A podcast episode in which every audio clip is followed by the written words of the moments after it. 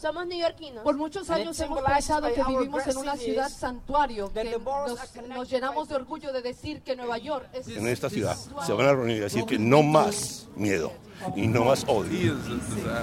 Mucha gente quiere echar toda la culpa a Trump, pero yo he hecho la culpa al mismo sistema. Sin que duda está alguna, eso. el gobierno de Donald Trump ha, ha provocado una incertidumbre en eh, familias ah, indocumentadas. que son el objeto de las fuerzas del mal y la oscuridad. Everybody in the Dios world me- love New York and love New Yorkers. ¿Se puede o no se puede? Sí se puede. This is how we build the promised land.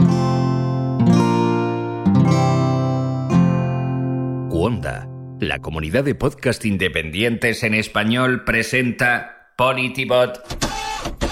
El calendario está lleno de citas. María Ramírez. El lunes protesta contra los recortes en el seguro médico. El miércoles contra el veto de los ciudadanos de seis países de mayoría musulmana. El jueves para que Nueva York proteja al- más a los inmigrantes indocumentados. El viernes por los derechos de los transexuales y protesta de los irlandeses contra Trump. El sábado contra la supresión del voto de las minorías o por la libertad de prensa. El domingo por los derechos de las mujeres. Así es una semana cualquiera en Nueva York. Todos los días hay una protesta en la ciudad. Eduardo Suárez. Hemos estado en una de las más especiales, en Washington Square. Hemos hablado con los pocos que quedan protestando delante de la Torre Trump y hemos conversado con Juan Manuel Benítez, presentador del programa político estrella de la televisión local de Nueva York. Bienvenidos al podcast de Politibot. Nueva York contra Donald Trump.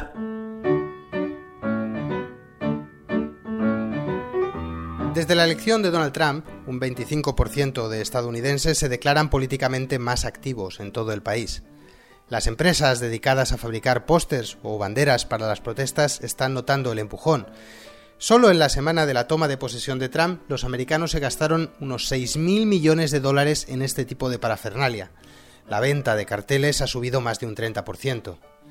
Nueva York es un caso especialmente llamativo. Solo votó por Trump el 18% de los votantes de su ciudad. En su adorada Manhattan, Trump recibió menos del 10% de los votos. El presidente no ha vuelto a Nueva York desde su toma de posesión. Donald Trump nació en Queens y ha vivido en Manhattan la mayor parte de su vida. Es un constructor narcisista y obsesionado por su estatus y por su imagen pública. Un personaje que solo habría sido posible en una ciudad como Nueva York.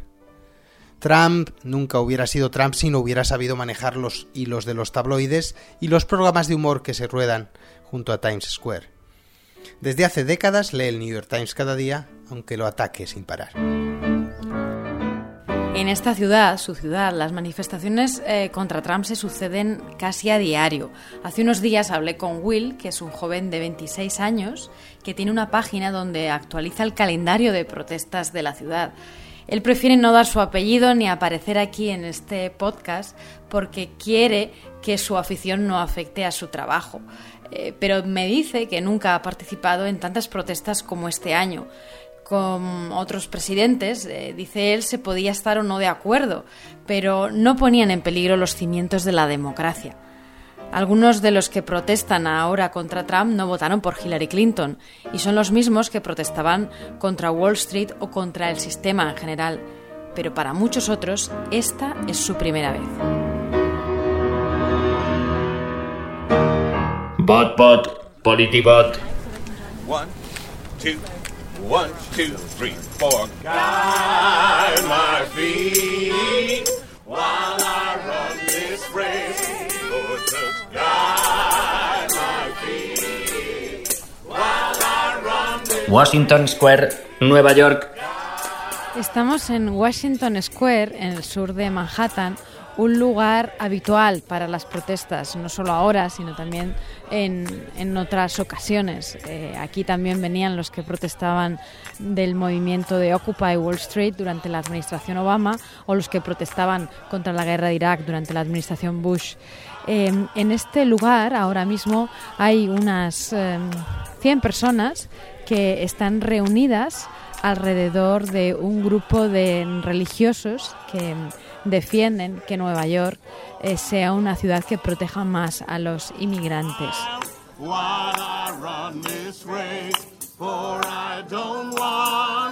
Estamos rodeados de nieve helada después de unos días de nevada.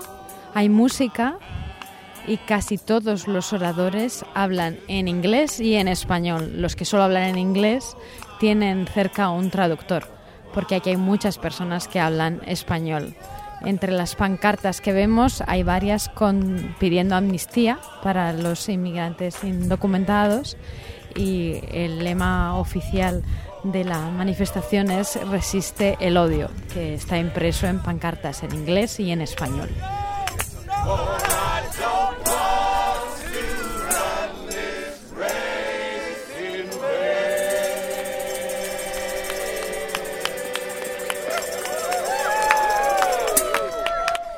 Nuestro alrededor eh, muchos inmigrantes, estudiantes, varios sacerdotes eh, de distintas confesiones.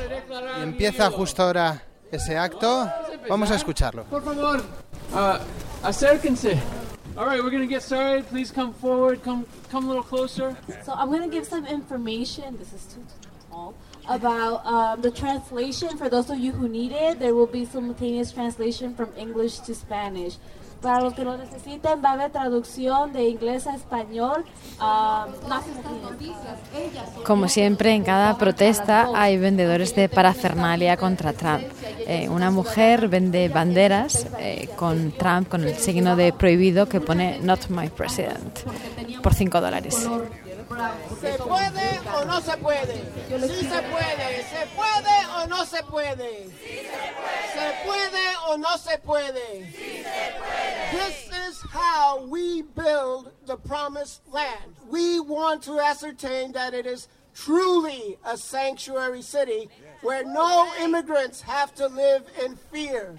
Nueva York es lo que se llama aquí una ciudad santuario para los inmigrantes indocumentados.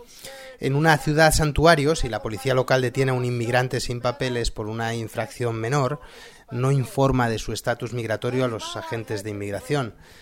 Según las organizaciones contra la inmigración ilegal, hay unas 300 jurisdicciones santuario en Estados Unidos. No todas son ciudades, también hay condados o autoridades regionales que se niegan a cooperar con los agentes de inmigración.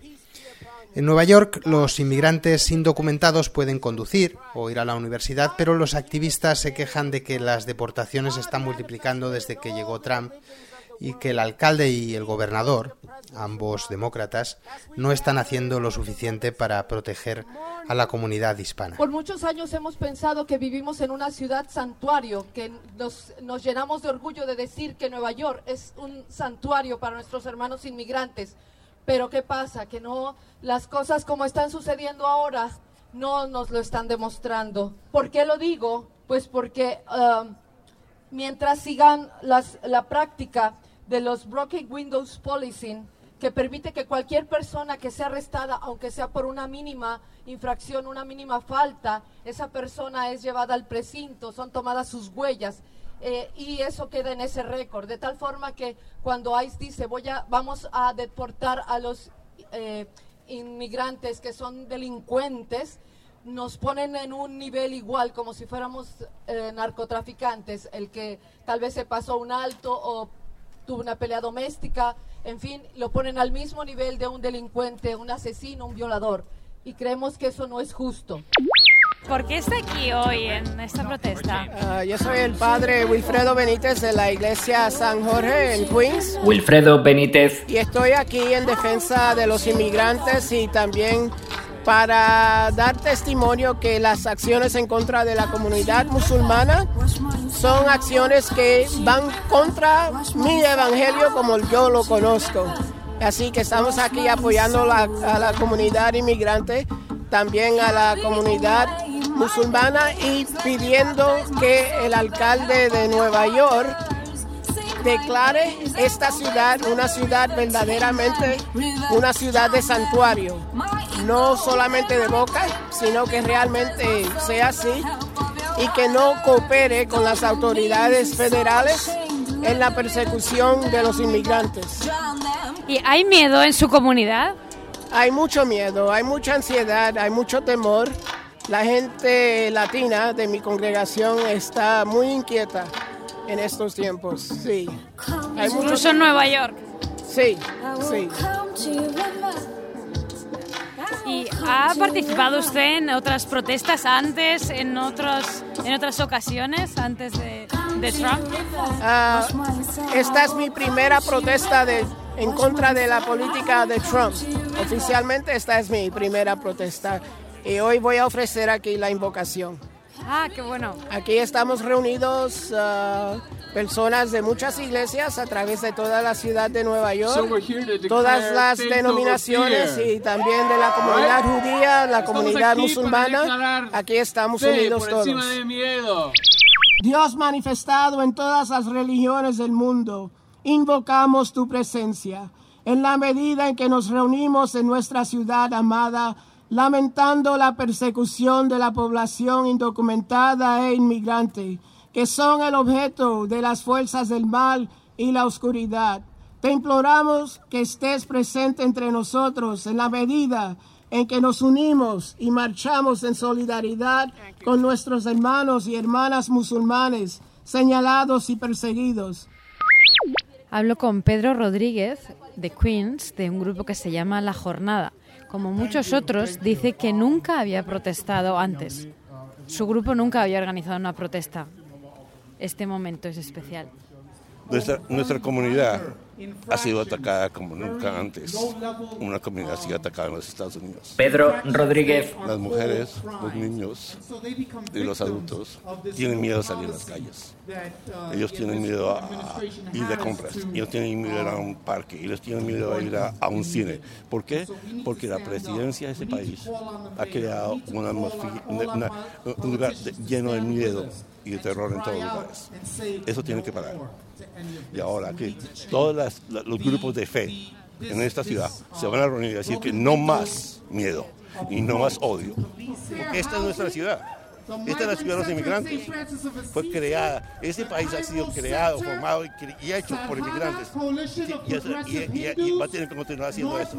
¿Había participado usted antes en otras había participado usted antes en otras protestas? nunca ha hecho una protesta. Esta es la primera vez que salimos. ¿Por, ¿por qué? Porque sentimos que nuestra comunidad tiene miedo, sufre. Y por eso tenemos, tenemos que salir ahora a, cont- a decir, estamos siendo contados.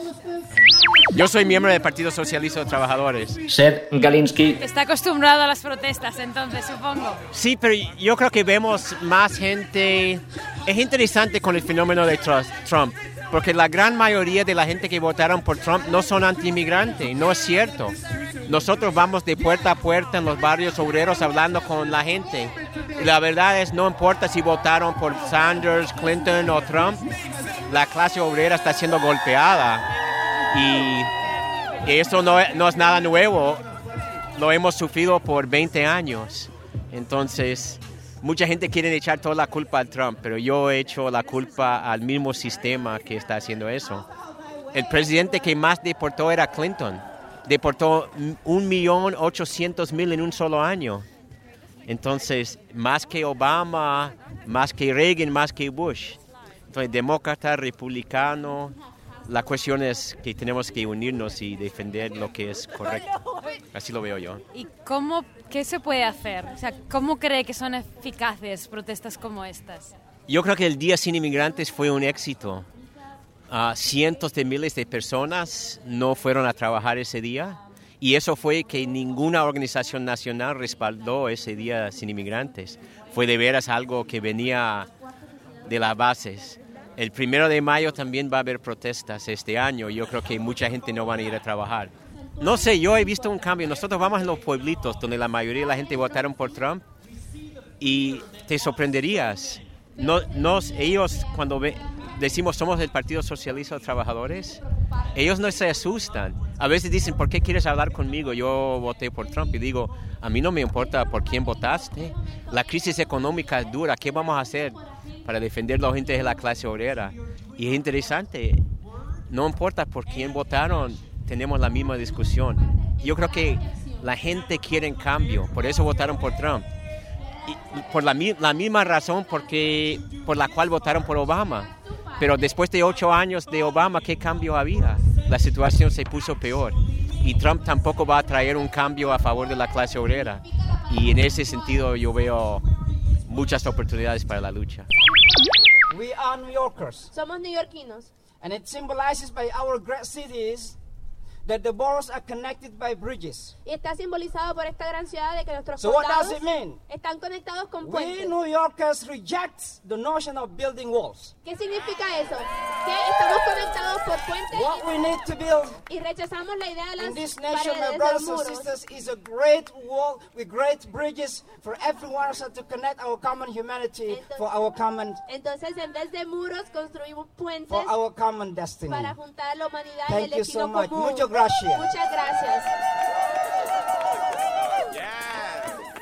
Make Politibot bot again.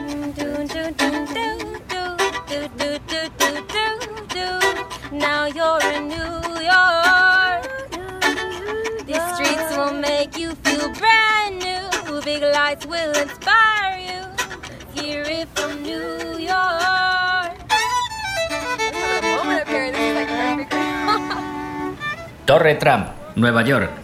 Estamos delante de la Torre Trump en la Quinta Avenida, en lo que solía ser la esquina de las protestas. Pero ahora mismo lo único que encontramos es bastante caos por la nieve. Eh, de hecho, esta manzana de Trump, eh, de la Torre Trump en la Quinta Avenida, es una de las pocas donde no se ha limpiado la nieve. eh, probablemente porque el perímetro de seguridad impide pasar a los quitanieves tan cerca de la acera. Hay mucha más seguridad eh, que hace unas semanas, que justo después de la victoria de Donald Trump o incluso que justo después eh, de, su toma de posesión. Eh, hay varios policías armados con armas militares, con un, control especial en la entrada de seguridad, un arco metálico que antes no estaba y eh, muchas barreras, por lo que es casi imposible venir a protestar aquí.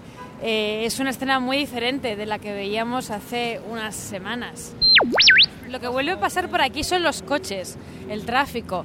Eh, al principio, con las protestas que tal vez pillaron un poco por sorpresa a, la policía aquí, lo que decidió entonces la policía de Nueva York fue cerrar al tráfico estas manzanas, eh, al tráfico de peatones, al tráfico, eh, por lo menos en la parte de, justo de la acera de la Torre Trump, y al tráfico de coches.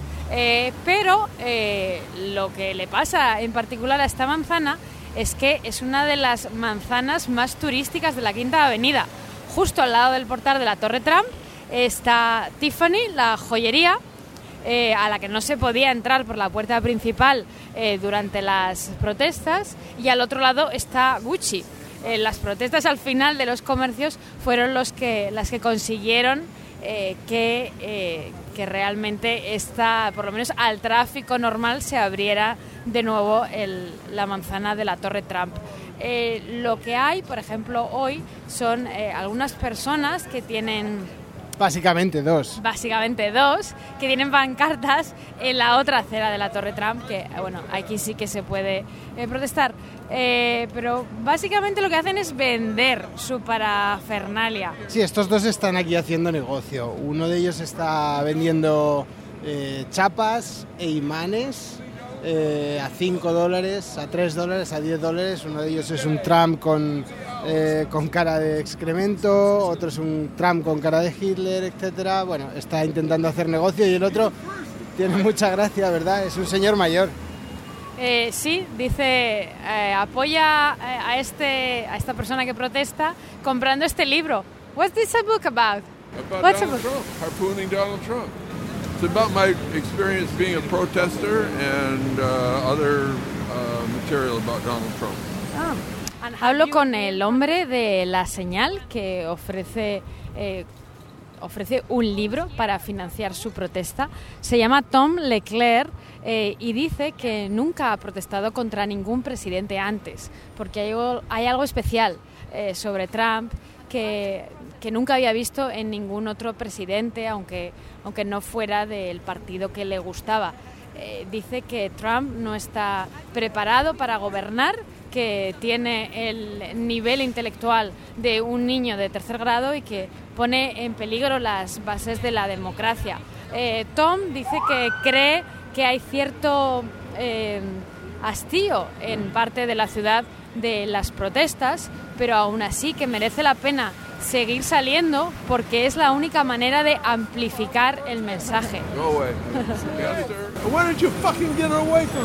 Delante de la torre Trump eh, hay cierta agitación entre los dos o tres eh, resistentes. Eh, además de Tom, está un vendedor de chapas y un, un chino que tiene su propia causa que parece que que no les gusta ni al vendedor de chapas ni a Tom. Entonces, por eso hay una cierta discusión eh, por este rincón eh, en la acera de enfrente de la Torre Trump que está bastante codiciado. So what makes you protest for the first time? If you say that you haven't really protested against other presidents, what's special uh, about him?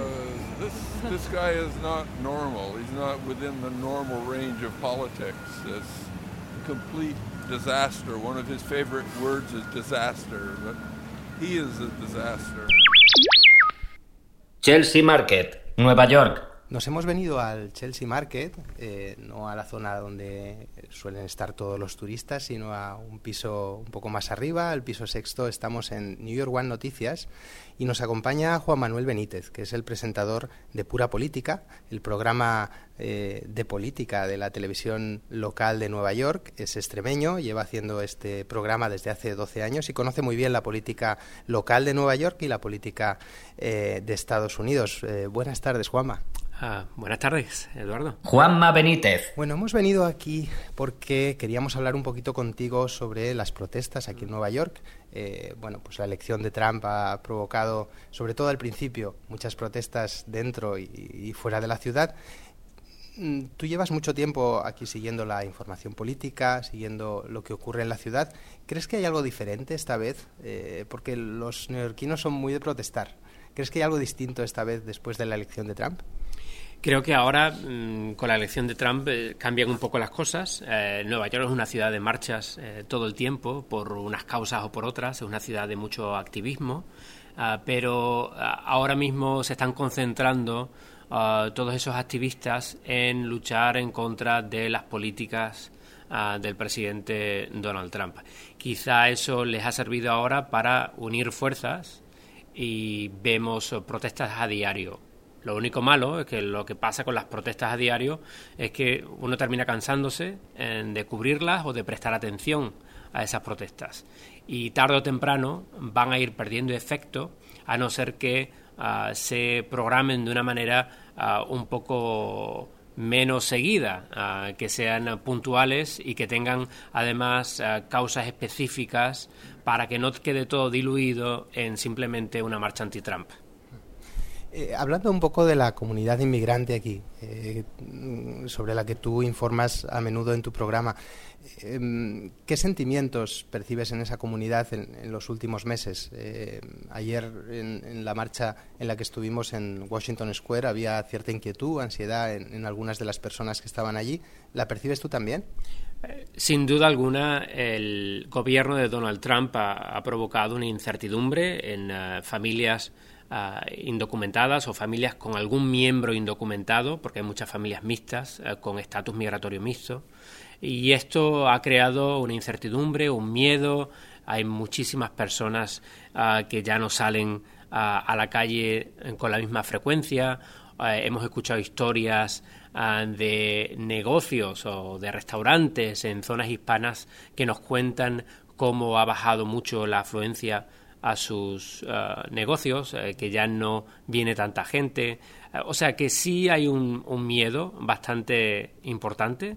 Y también, hablando con los diferentes consulados latinoamericanos aquí en la ciudad de Nueva York, nos cuentan cómo tienen una afluencia de personas que vienen a preguntar, a ser asesorados y también a pedir em, servicios muy específicos. Por ejemplo, ah, quieren muchos oh, latinoamericanos en estos consulados, quieren conseguirles pasaportes de sus países a sus hijos.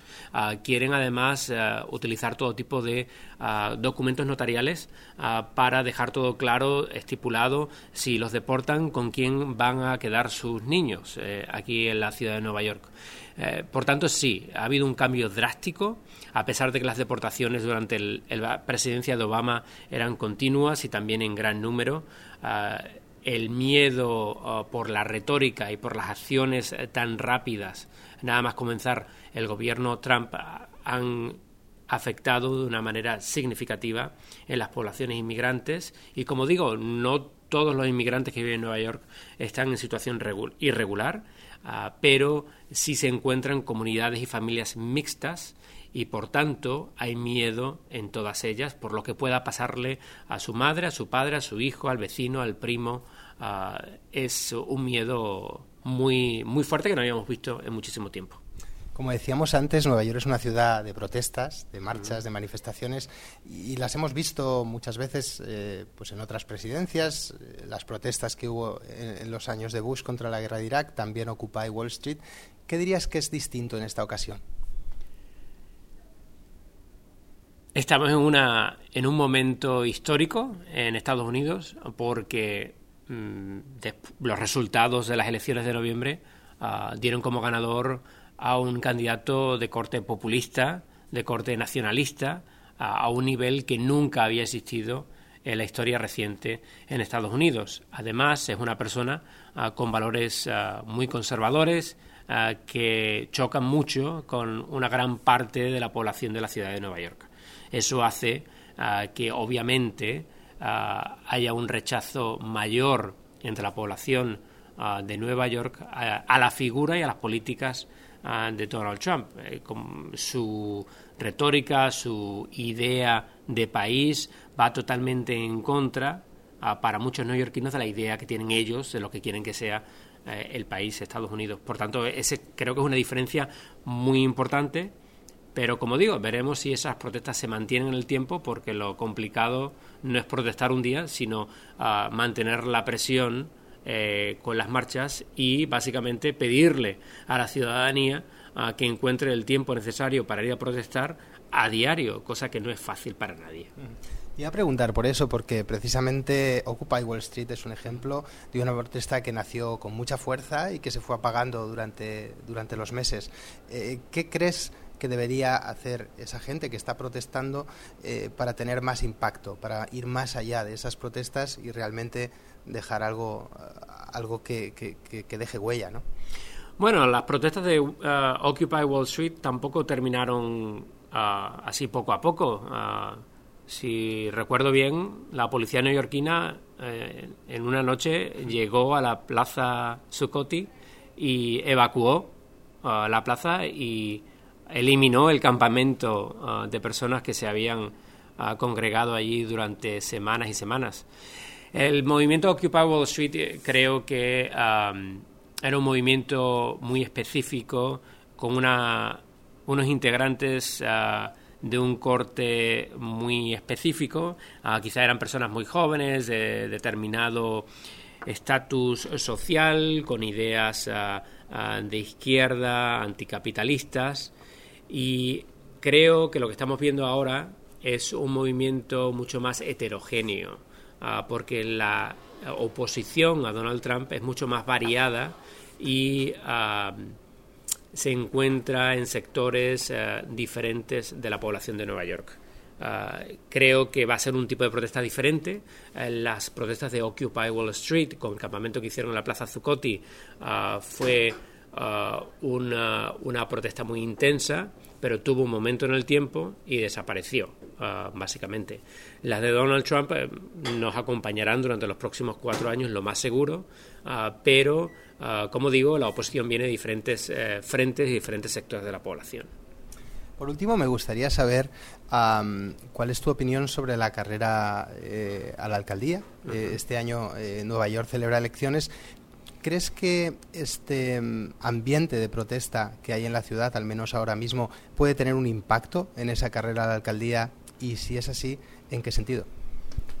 ya está teniendo un impacto en la contienda a la alcaldía y de hecho el alcalde actual que se postula a la reelección en, en noviembre eh, ya se ha erigido él mismo como el abanderado de la lucha anti-Trump.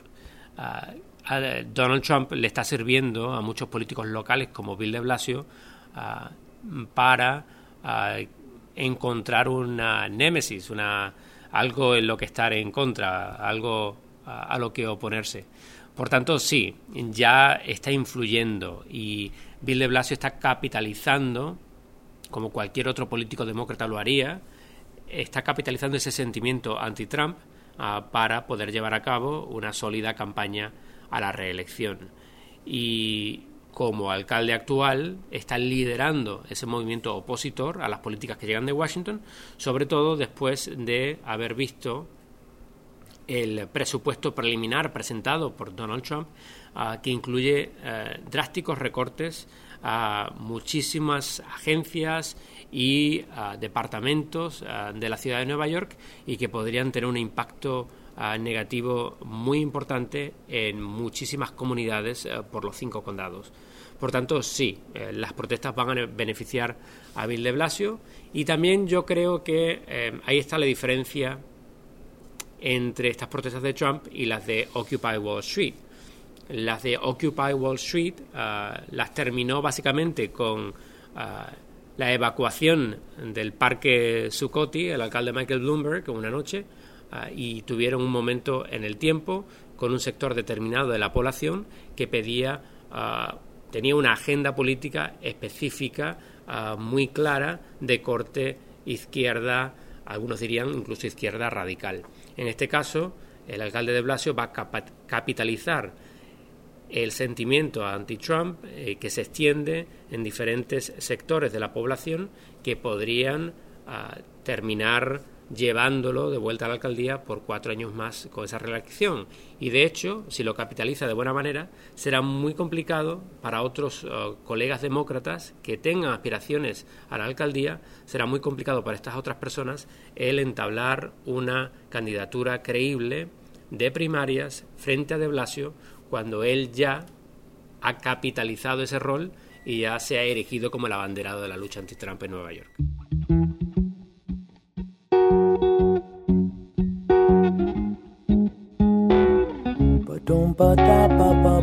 Analizando, analizando. La historia del activismo de Nueva York es casi tan antigua como la ciudad y tiene mucho que ver con su diversidad. Eh, en New Amsterdam, que es como se llamaba antes Nueva York, había unas 1.500 personas, pero ya entonces se hablaban hasta 18 lenguas. Esta no es ni mucho menos la primera vez que la ciudad se enfrenta a un presidente, pero sí es la primera en la que se enfrenta contra un neoyorquino que representa también a una parte de la esencia de la ciudad, la devoción por el dinero, el exceso o la provocación. Nueva York también es eso.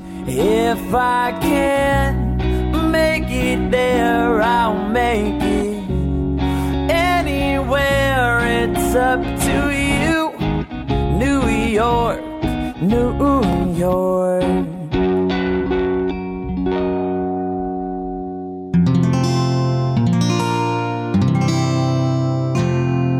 Puedes escuchar más capítulos de este podcast y de todos los que pertenecen a la comunidad Cuonda en cuonda.com.